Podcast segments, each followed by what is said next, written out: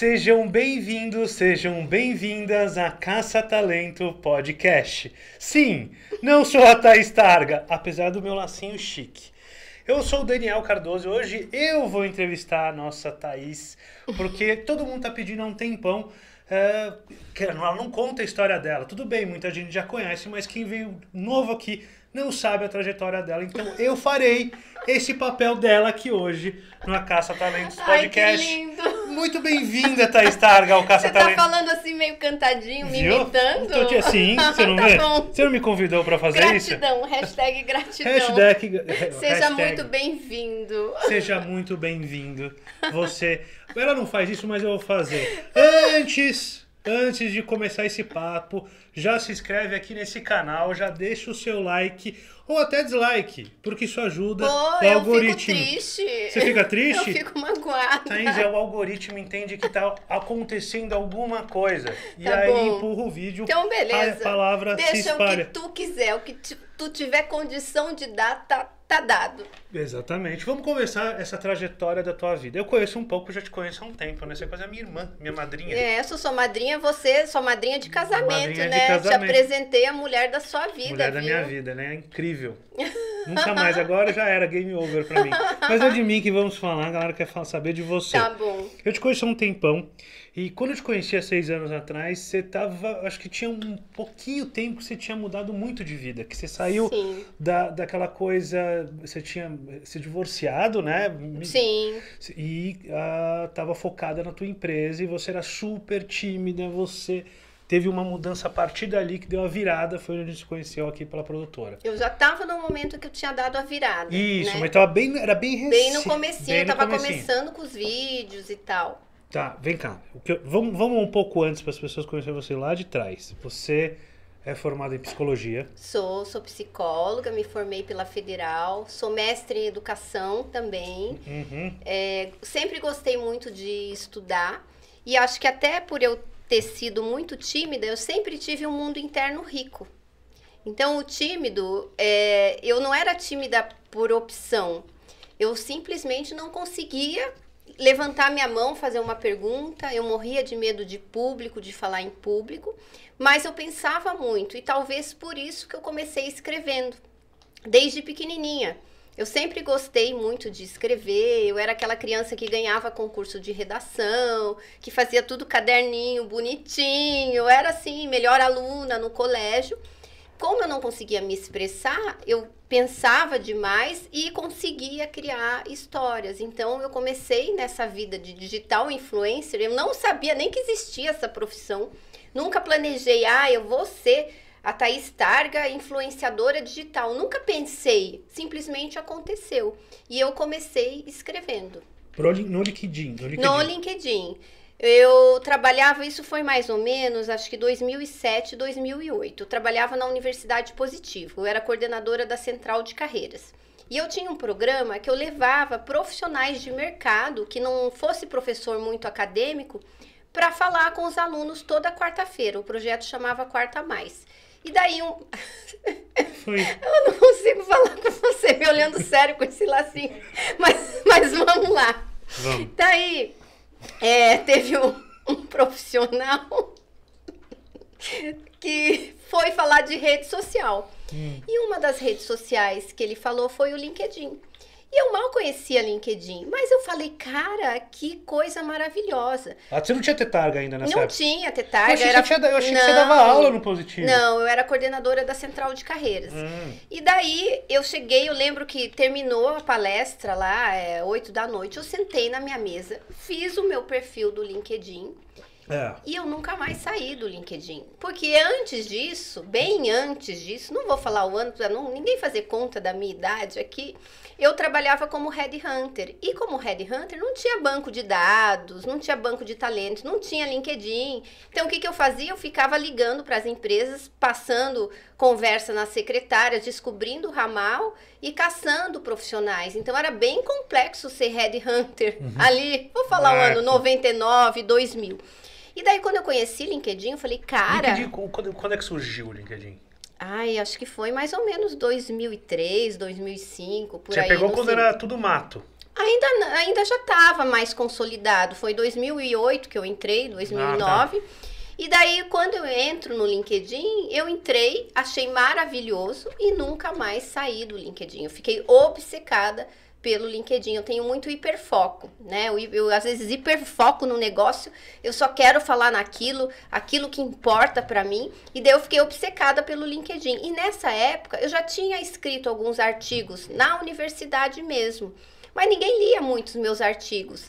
E eu também, apesar de ter tido formação acadêmica, ter mestrado, fiz mestrado também numa linha crítica na Federal do Paraná, eu nunca gostei da linguagem acadêmica. Eu tinha um jeito mais simples de escrever.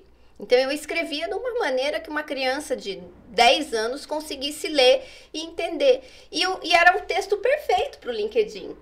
E daí o que, que aconteceu? Com a cara e com a coragem, eu comecei a postar meus artigos no LinkedIn e a galera começou a comentar e a gostar. Eu me sentia assim, eu, nossa, eu me sentia com muito sucesso. Porque pensa, uma pessoa tímida eu estava ali no meio de professores. Você sabe que meio Sim. acadêmico tem muito ego. Sim. As pessoas têm uma ótima comunicação, julgamento, julgamento é. retórica.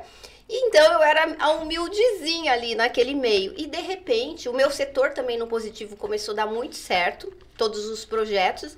Eu comecei a publicar e as pessoas começaram a ler o que eu escrevia. Porque quando a gente faz mestrado, nem a minha mãe lia o que eu escrevia, os meus artigos científicos. E a, a, a pessoa começou a ler. E sabe aquela vontade que o tímido tem de falar, de colocar as ideias em prática, sem ter ninguém olhando para você, te julgando, uma plateia ali que eu morria de medo? Acontecia. Então eu postava, saía correndo, vinha comentário, vinha like, e daí eu falei, cara, é isso, é isso que eu quero fazer da minha vida. Ótimo, ótimo. Vou fazer isso até eu morrer. Mas ainda com a cabeça de texto. Ainda com a cabeça de texto. O LinkedIn nem podia subir vídeo no LinkedIn.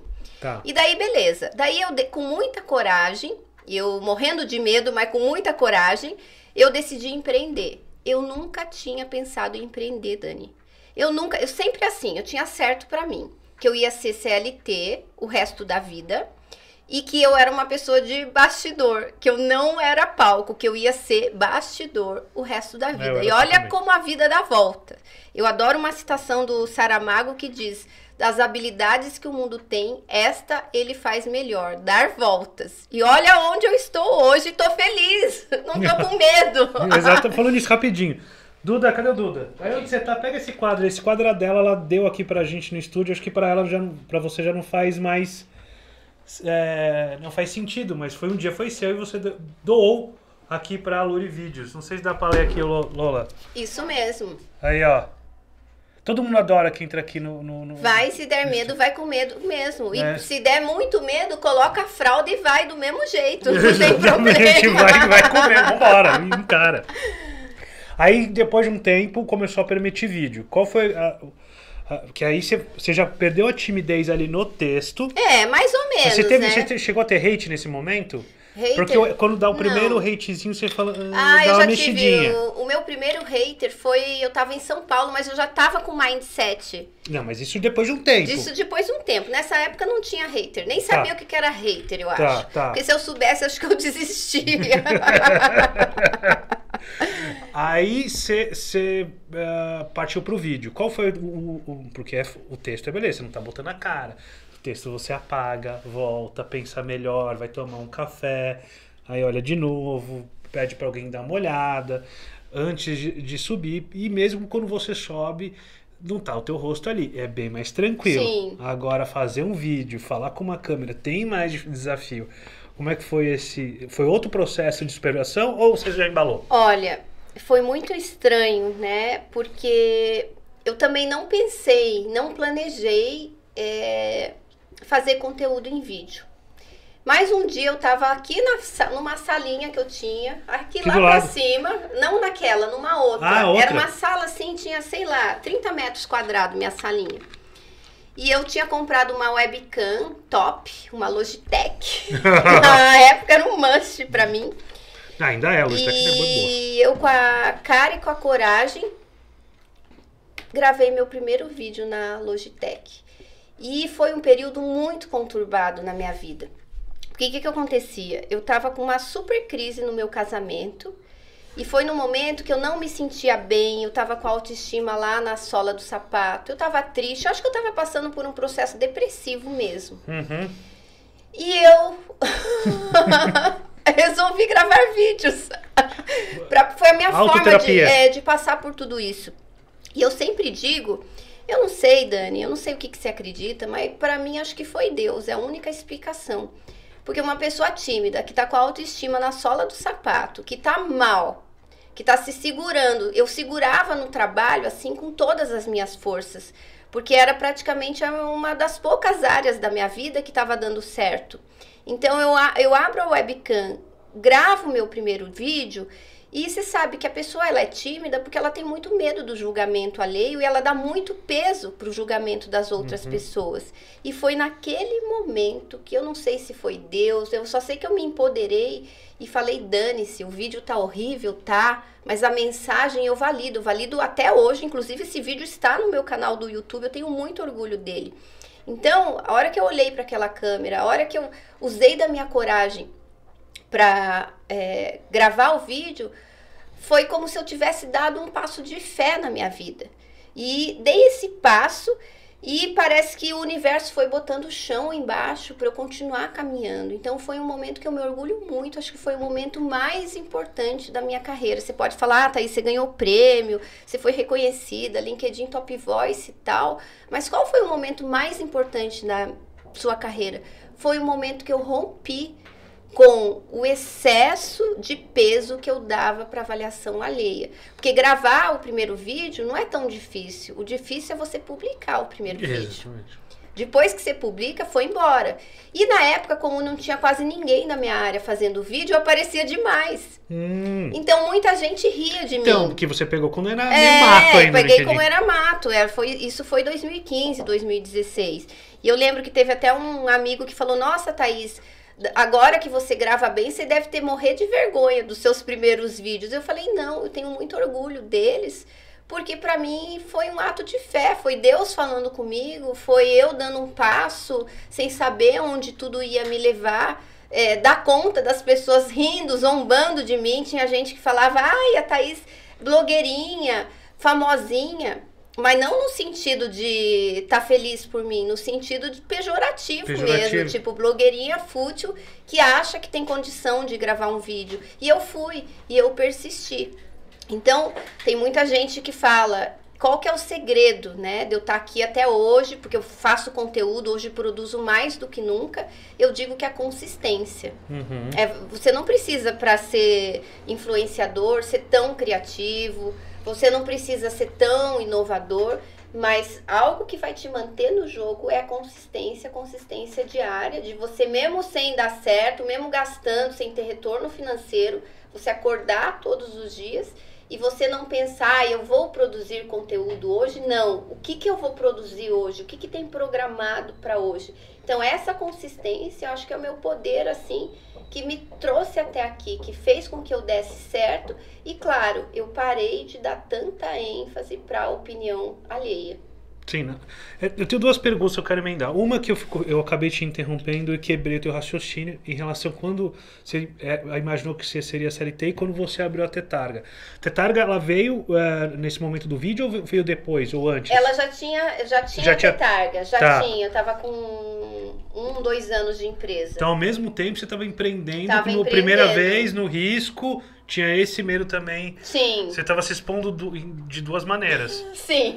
Nossa, sim. isso é bem, bem Eu tava louco. com crise no casamento, me empreendendo, gravando Gravando vídeo. vídeo, me transformando e colocando a minha. É como se eu tivesse sublimado, colocado toda a minha tristeza no marketing digital e eu me agarrei assim no profissional. Falei, eu me agarro e daí que eu comecei a viajar, comecei a fazer curso, comecei a conhecer outras pessoas, comecei a ver um mar de possibilidades na carreira mesmo através do marketing digital. Teve uma, aí vim para a segunda pergunta que teve uma coisa que me marcou muito.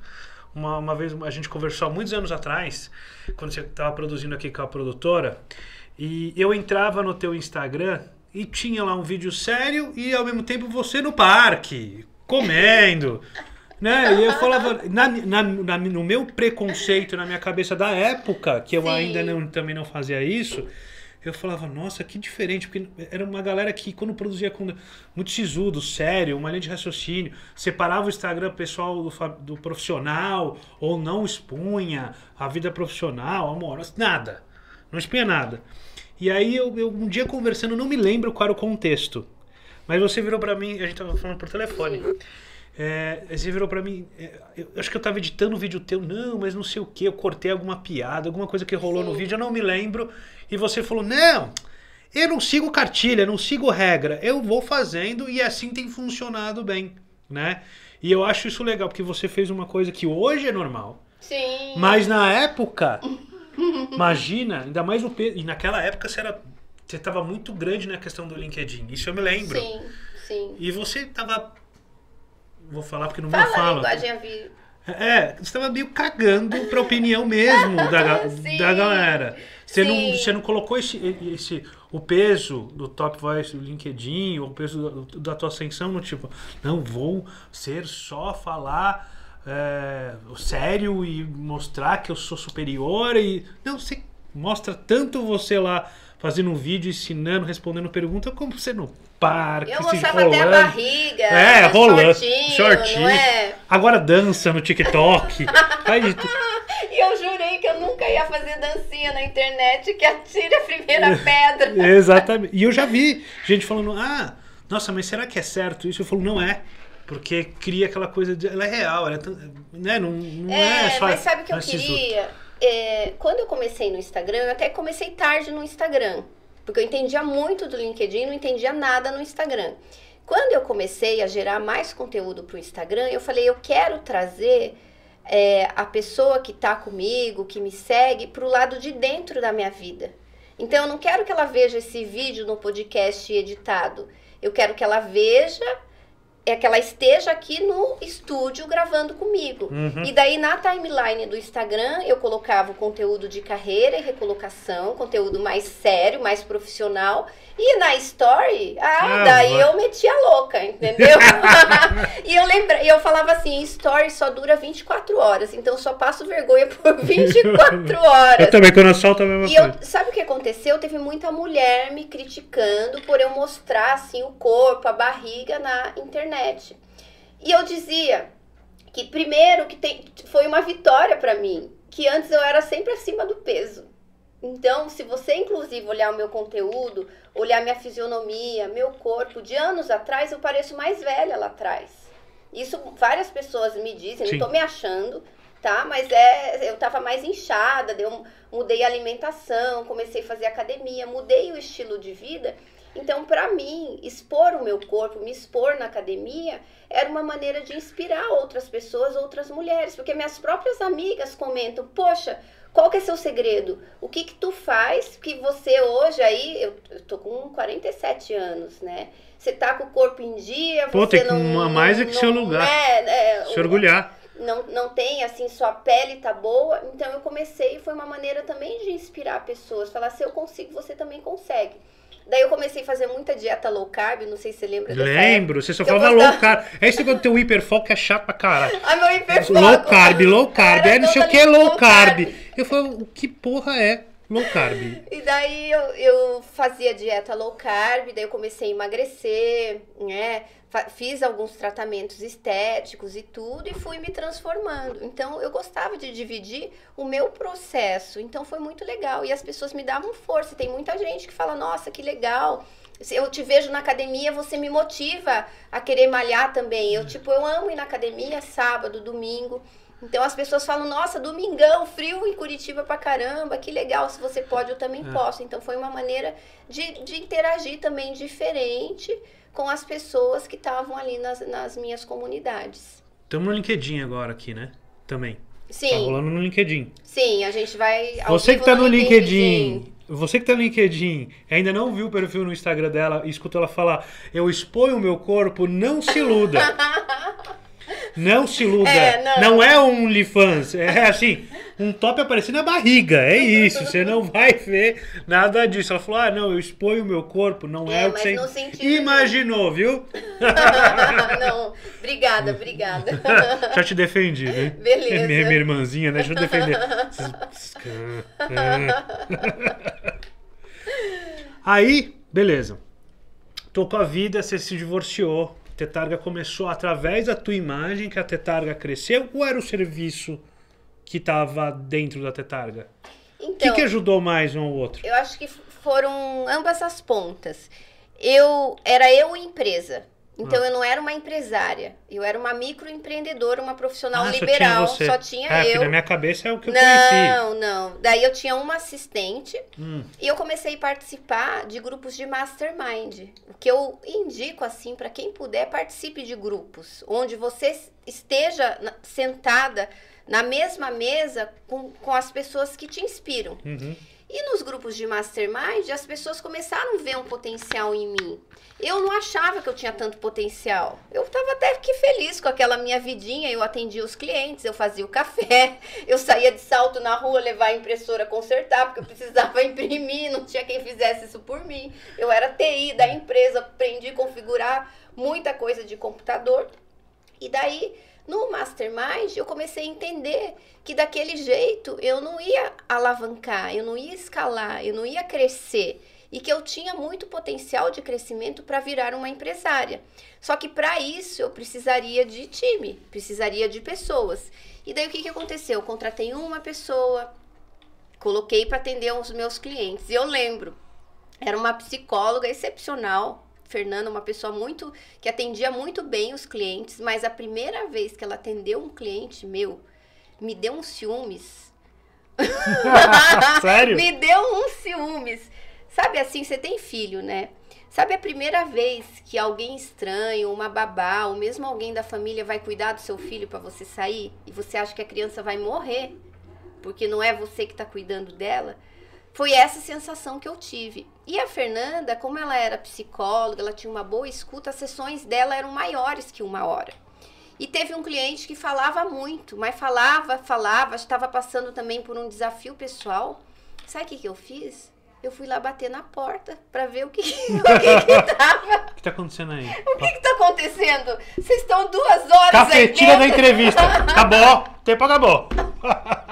Vê se pode o que, que eu fui fazer.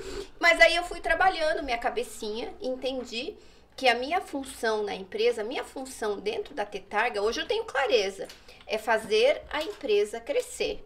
Então eu larguei o osso. Hoje eu tenho um time excepcional, muito melhor que eu, porque você precisa de foco para atender, para tudo na vida você precisa de foco. E você não consegue crescer, você não consegue vender, você não consegue relacionar com a imprensa, fazer conteúdo para rede social, fazendo todo o dia a dia da sua empresa. Isso é impossível, não, é tem possível, alternativa. Não, isso eu, eu sei na pele que é. Então, a minha missão hoje é fazer a empresa crescer.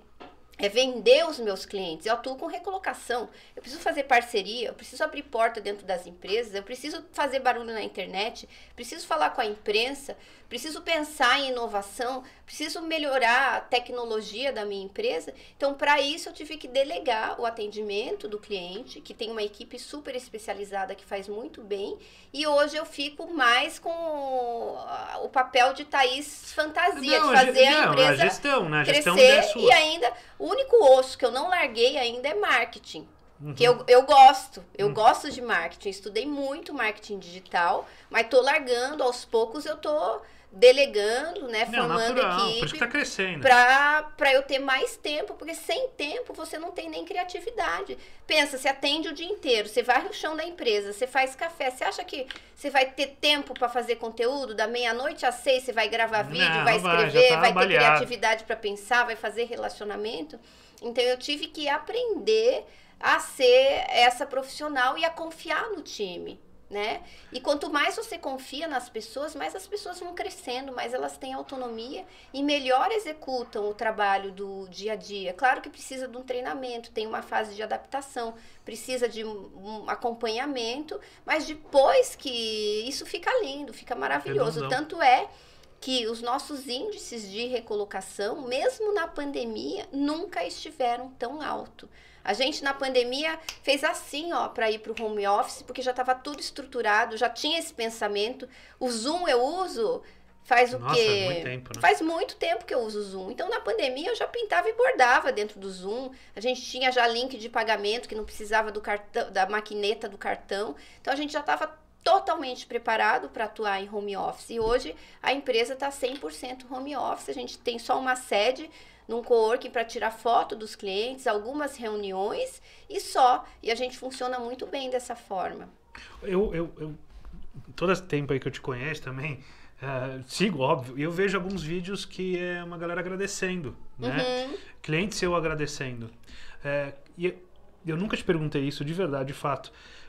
Qual foi a maior transformação? Porque eu sei que as pessoas entram num momento na tua empresa, te procuram num momento bem complicado, e às vezes até desanimado, porque pode idade, tempo, sei lá, e, e depois se colocam no mercado de trabalho e ainda ficam mais felizes. Teve algum case muito legal Teve. A gente tem vários, né? Não, natural. Sim. Até Mas... se você quiser, tem a playlist do depoimento dos meus clientes, que eu amo, sou fã de carteirinha.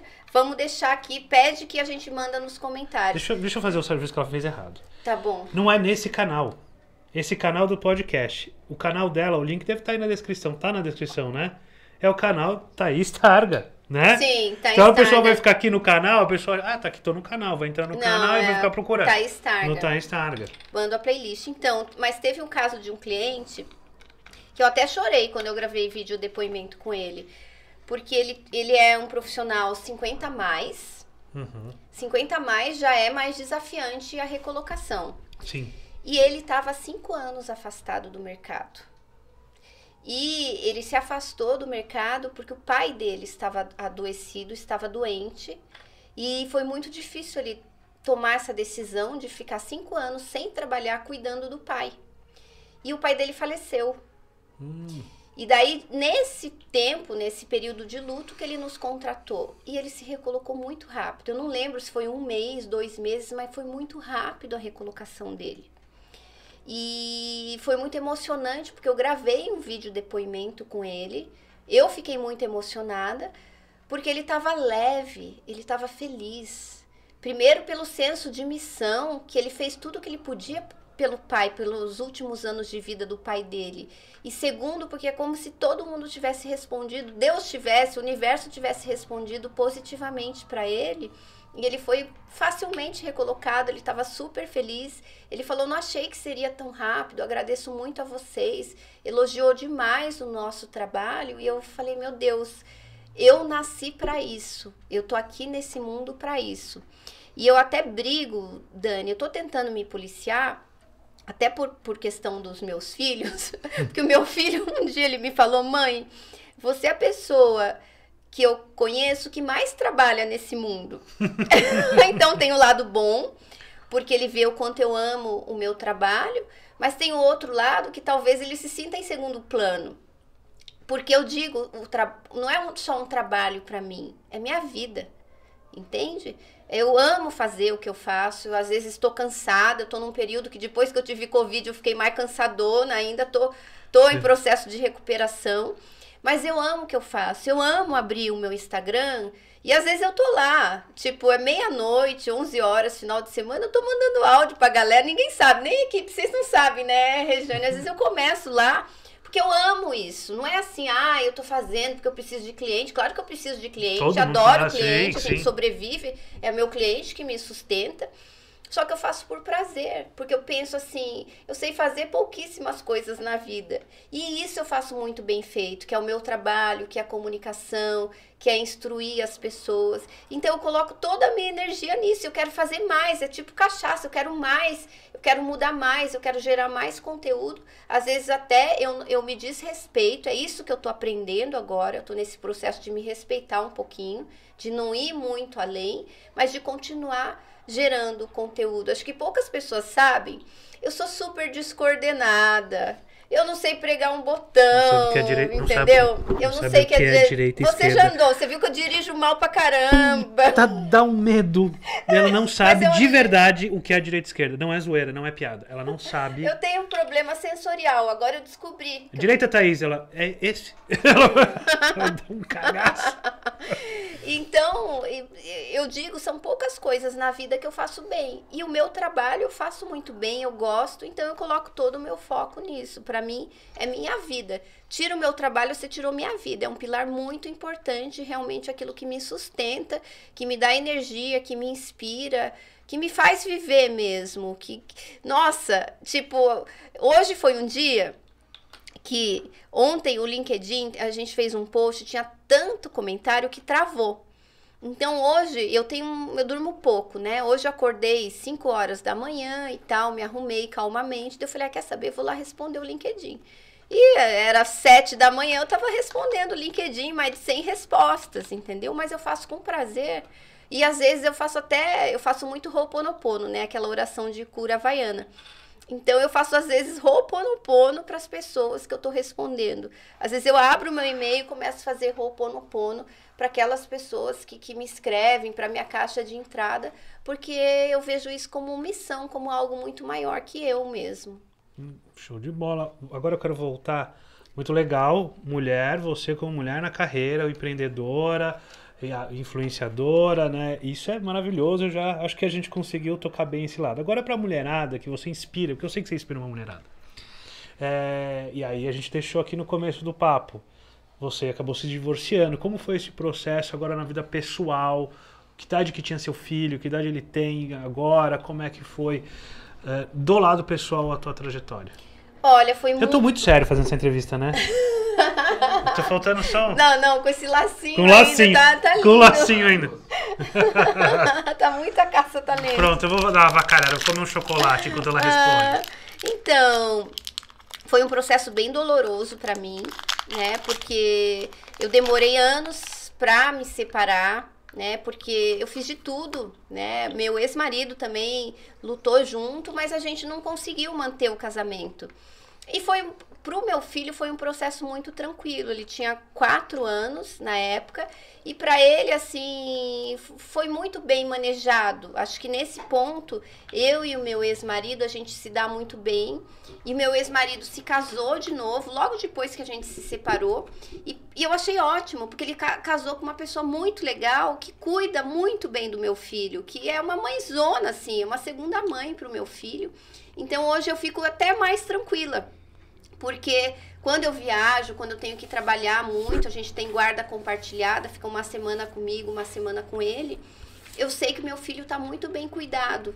E essa era a minha preocupação. Será que meu filho vai ficar bem? E ele está super bem, tá super entende, ele parece que muda, ele vai numa casa, vai na outra, ele se desliga de uma casa, vai para outra, se aproveita, tem momentos incríveis. Agora mesmo meu ex-marido vai viajar, só com a esposa. Meu filho vai ficar três finais de semana comigo, então é ótimo, porque eu curto ele.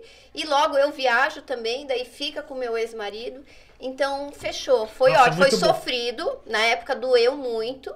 Porque eu queria muito manter esse casamento, mas a gente se desconectou, a gente estava em vibes. Sim completamente diferentes, né? No começo até me vitimizei muito e agora eu enxergo a situação e vejo que o casamento deu certo por muito tempo, né? Foi mais no final que não deu. A gente fez de tudo para dar certo, mas não deu. A gente se, né? Eu fui por um caminho, ele foi por outro e hoje tá tudo bem. Muito legal quando tem esse. Só que hoje a minha régua é alta, que você sabe, né? Foram muitos namorados.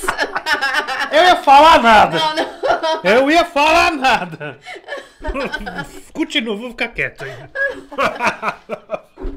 Processo hoje, de recolocação. Hoje, hoje eu tô muito feliz. Estou muito feliz. Encontrei uma pessoa maravilhosa. Estou muito feliz e realizada.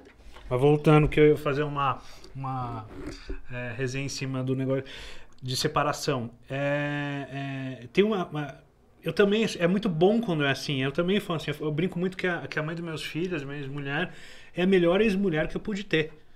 Né? Não foi a melhor ex-mulher, para mim. Exatamente. Para mim. Mas foi a melhor ex-mulher, porque a gente tem a mesma relação com os filhos.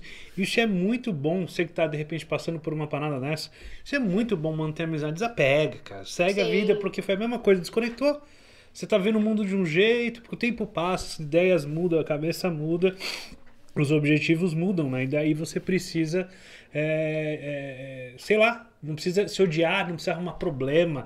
Deixa a pessoa conhecer outra ser feliz. E Desapega da pessoa pessoa. feliz não, não dá trabalho. Não dá trabalho, enche por o saco. eu vou querer que o pai do meu filho seja infeliz, Exatamente. que não tenha um relacionamento muito melhor do que o relacionamento que ele tinha comigo. É nitidamente, a gente, eu fico feliz, vibro por Exatamente. eles, né? Exatamente. Que bom que meu filho tá tendo é, essa visão de relacionamento, tá bem cuidado, as pessoas estão felizes, não brigam. Imagina, né? Você vai desejar, você tá desejando o mal pro seu filho quando você deseja, né? Pro seu Exata- ex-companheiro. Exatamente. é, que nada dê certo na vida dele. E a questão da autoestima? Quem me... tô- hoje eu, tô, eu já tô de convidado aqui. Apesar de eu estar fazendo o teu papel, tô de É a convidado. Regiane. Quem vai pegar água pra mim? Senão eu vou dar piti aqui. Ai! Sempre quis ser uma estrela Que do rock. Uma estrela do rock. Rebelde. Tá tá. Aqui, achei. Já tava aqui. Desculpe, produção. Desculpe, produção. Machucou a testa aí. Aberto. Tá aberta, mas de- deixa ele tomar aberta. Tá É, merecendo, merece, tá tá merecendo. merecendo, Rejane. Joguei, machucou a testa uma aí. batizadinha pra ele. Chega, tem que. Quanto tempo a gente já tá batendo papo aqui? Quanto tempo, Lola? Ah, tem tempo. ah, Me fala da autoestima. Da autoestima? Da sua, que estava tava, tava com a autoestima na sola do pé. Isso. Como é que você foi traba- se trabalhando pra melhorar isso? Veja, eu acho que eu sempre busquei a aprovação do outro. É. Então, assim, se o outro dizia que eu era linda e maravilhosa, eu me sentia linda e maravilhosa. Se o outro não dizia nada, eu sentia que era o contrário disso. Só que aos poucos fiz terapia, fiz muito processo de cura, fui me resgatando e eu comecei a me achar linda e maravilhosa. Eu comecei a olhar para mim e agradecer o corpo que eu tinha, agradecer a saúde que eu tinha, e a partir disso eu fui dando passos pequenos. Eu lembro que meu primeiro passo no sentido de buscar saúde foi que eu, eu tinha escritório e eu, eu comia muita porcaria. Eu queria, eu vivia fazendo jejum, e eu lembro que eu fazia jejum. Olha, olha essa porcaria. Eu ia, não, mas eu fazia jejum para emagrecer. Hum, E era na época de Natal e a Cacau Show, lembra que o meu escritório era na frente da Cacau Nossa. Show? Tem aquele chocotone que eu acho que eles põem alguma droga naquele chocotone porque aquilo me viciava. E daí o que, que eu fazia? Daí eu quebrava o jejum, ao invés de eu almoçar, eu comia, sei lá, uns três pedaços de chocotone, entendeu? E claro que daí eu não conseguia emagrecer, eu tava acima do peso. E uma vez eu fui para Antonina aqui do lado e tava muito quente. Eu comecei a inchar, mas inchar. O meu pé, sabe aquele pé assim, que nem no, com, com 40 semanas de gravidez eu tava com aquele pé daquele pisou no tamanho. sapo. E daí eu falei, cara, eu vou ter um negócio. Será que eu vou ter trombose? Eu fui olhar no Google, trombose, pra ver se eu não tava Nossa. tendo um AVC. E daí eu pensei, eu preciso fazer alguma coisa. E na época, eu tava trabalhando tanto, eu tava num processo, né? Eu tava com marketing digital, fazendo milhares de cursos, milhares. Eu não ia fazer academia. Não cabia na minha vida. Eu sabia que se eu fizesse matrícula na academia, eu não ia fazer. Mas o que que eu fiz? Eu me comprometi. Eu tomava, sempre tomo muita água eu me comprometi, ao invés de usar o banheiro de dentro do escritório, eu me comprometi a usar o banheiro que era no corredor do escritório. Então, o que, que eu fazia? Como eu tomava muita água, eu ia muito ao banheiro. Então, umas 5, 6, 7 vezes por dia, eu saía da minha cadeira, que eu ficava lá trabalhando, e ia a pé no banheiro. E depois eu descobri que isso é um hábito angular. É um primeiro hábito que vai abrindo um leque de todos os outros hábitos, entende? Daí depois que eu tive mais tempo, eu comecei a fazer academia. Eu parei de comer, fiquei muito tempo sem comer açúcar, sem comer glúten, é, moderando na- até um pouco na lactose. E daí eu comecei a desinchar, era inchaço, né? E daí eu, daí eu comecei a receber muitos elogios, né? Porque daí eu comecei a falar, nossa amiga, o que, que você fez? O seu rosto tá diferente. E daí fui me trabalhando, fui me conhecendo também. Eu gosto muito de, de moda, de cores, de coloração. Fui descobrindo, acertei a tonalidade do meu cabelo, porque antes eu usava um vermelhão mais vivo, É, assim, é. que não era tão natural. Ah, mas E- era legal. Era, Era legal, legal. achava mas legal. é, é puro autoconhecimento. Aham. Né? Até pra você se arrumar, você precisa de autoconhecimento. Você precisa saber que tipo de roupa você gosta, você se sente mais confortável, que tipo de cor te favorece. E daí eu comecei, mas eu primeiro tive que me sentir bonita pra depois ter o reconhecimento, porque eu sempre esperava o reconhecimento do outro. Então acho que isso foi a grande lição, o que me deu uma boa autoestima hoje. Bonitinha, bonitinha. Bonitinha, fofa. Bonitinha. Tu sabe que eu não sou fofa, Eu né? sei. Todo mundo acha que eu sou fofa, mas eu sou brava, eu sou mandona, eu sou às vezes autoritária, às vezes eu sou ríspida. Mentira, não é nada disso. Não é nada disso. É- Ela fala que ela é, mas não é. É. Não é. Você, você, Eu tô você, encontrando o equilíbrio, eu tô encontrando. você não é. Você não é. Você é, um, você é, um- você é fofinha, assim. Você é Ai, bem obrigada, tranquila. Você é bem tranquila. Gratidão. Pelo menos com Gratiluz comigo, com pra, a gratiluz. gratiluz pra Gratiluz. você. Gratiluz. E aí, vai votar em quem? Pronto, já levou pra Ah, política. Não vou votar nenhum nem outro. Tá aí. Nenhum nem outro. Não sei ainda quem eu vou votar, mas é, eu acho que assim, se eu tropeço, eu caio pra esquerda.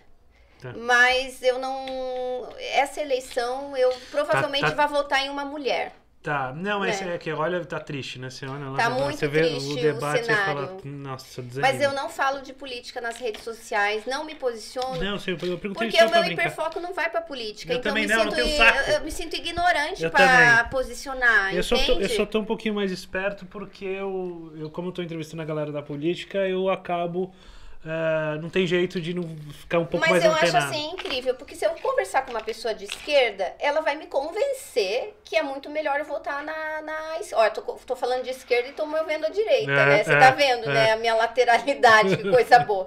Se eu conversar com alguém de direita, ela vai também me dar N motivos porque eu não Exatamente. devo votar na Exatamente. esquerda. É, E daí eu fico perdida. Eu não tenho conhecimento de causa, não, não talvez eu devesse me esforçar mais para ir mais a fundo, para entender e formar minha própria opinião. Então, nessa eleição, provavelmente, sei lá, acho que eu vou anular meu voto ou vou votar numa mulher no primeiro po- turno. não, é porque política, agora todo mundo quer entender de Ah, política. não. Isso Eu- tá é- chato é- Isso daí é humildade também. Quem É, é, no pô, assunto não vou não. falar, ainda mais publicamente, influenciar alguém. É, exatamente. de algo que eu não domino, de eu repetir É, aí um que tá. discurso de alguém, não vou fazer É, isso. exatamente. Me nego. Porque virou um monte de papagaio de pirata aí que só É. repete e não entende. Porque política é um assunto bem complexo. Bem complexo, não é fácil. Sim. Se você for pegar, duvido que a galera saiba exatamente qual é o poder de um deputado, que- como é que ele negou. Ninguém sabe. É, exatamente. Mas o histórico daquele ah, candidato. Mas né? a ideologia de um partido de um direito e esquerda, ele sabe. Né? E aí ele briga pela ideologia, mas não sabe qual que é a real função daquele político que ele está voltando. O que, que ele pode e não pode. E aí fica aquela, essa galera militando na rede social. Isso que você faz, eu faço a mesma a coisa. mesma coisa. Não, não. Me finjo de morta e vou falar de recolocação. Com recolocação eu falo com conhecimento de causa. Exatamente. Você pega, olha o quadro, você fala, tá, eu não gosto de nenhum como pessoa. Sim. E acabou. Aí você fala, não é ideias, é aquilo lá vai te representar. Mas é um papo chato pra caramba. Eu perguntei pela piada, mas ah, não vale nem a pena discutir. e aí, pra onde vai agora pra gente ir pra reta final? Que eu tô que vou encerrar, né? Você que vai encerrar? Eu vou Tá encerrar. bom. Quando você falar que quer encerrar, eu vou Pode encerrar. encerrar, então. Não, Já não. tô me abrindo demais Não, aqui. não, até vamos extrair. Nem sei se esse episódio vai pro ar.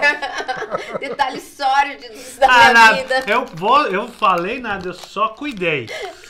O, qual, é, o, qual é o seu objetivo pro futuro? Objetivo pro futuro, pra gente cam- caminhando. Qual é o teu plano de futuro? Olha, a minha maior ambição é rodar o mundo aprendendo com as melhores mentes. Então, meu objetivo é fazer mais cursos, sair do Brasil estudando. Tá, Esse você- é meu objetivo. Você tem o objetivo de morar É fora? pra isso. Não, não quero morar fora. Ah, sair pra estudar. sair para estudar. Eu amo estudar, acho que eu tenho uma facilidade de aprender e acho que é a minha obrigação aprender e dividir isso com o mundo. E eu quero sentar e estar com as melhores mentes do planeta. Então esse é meu objetivo Você, você curte vida. essa parada de evolução? Ah, eu evoluir? curto, curto essa parada de evolução, gosto de evoluir também espiritualmente, né? É, emocionalmente, acho que eu preciso evoluir bastante. Tenho meus altos e baixos, né? Preciso desenvolver mais gestão da emoção, inteligência emocional. Sou uma pessoa muito impaciente, que eu gosto de, tenho pressa de realização. Fala uma coisa para mim, você tá falando, eu já tô no meu WhatsApp armando aquele negócio. Sim, as coisas sei que é verdade, sabe, é né? é real, é real. Então, mas às vezes é, é, é um poder, mas às vezes é uma grande fraqueza, né? Porque eu atropelo pessoas, então eu tô num processo também de olhar muito para mim e, e cuidar dessas minhas arestas. Acho que é bem necessário. Então tá bom, vou, vamos, vamos terminando por aqui. Eu vou deixar hashtag, que ela gosta de deixar hashtag no final. Hashtag evolução. Se você assistiu até o fim, ah! você vai comentar aí. Adorei. Hashtag evolução. E nós ficamos por aqui. Você termina, tá? Tava brincando. Nós ficamos por aqui com você terminando ah, esse episódio. Gratidão, gratidão a você que me acompanhou até aqui. Espero que você tenha gostado da minha jornada. E se você tiver alguma pergunta pessoal, pode me fazer que a gente vai respondendo aqui para você. Gratidão, gratidão, porque você é o motivo de eu estar aqui. Você muitas vezes foi o motivo de eu acordar de manhã e viver intensamente aquele dia. Um beijo e até o nosso próximo vídeo.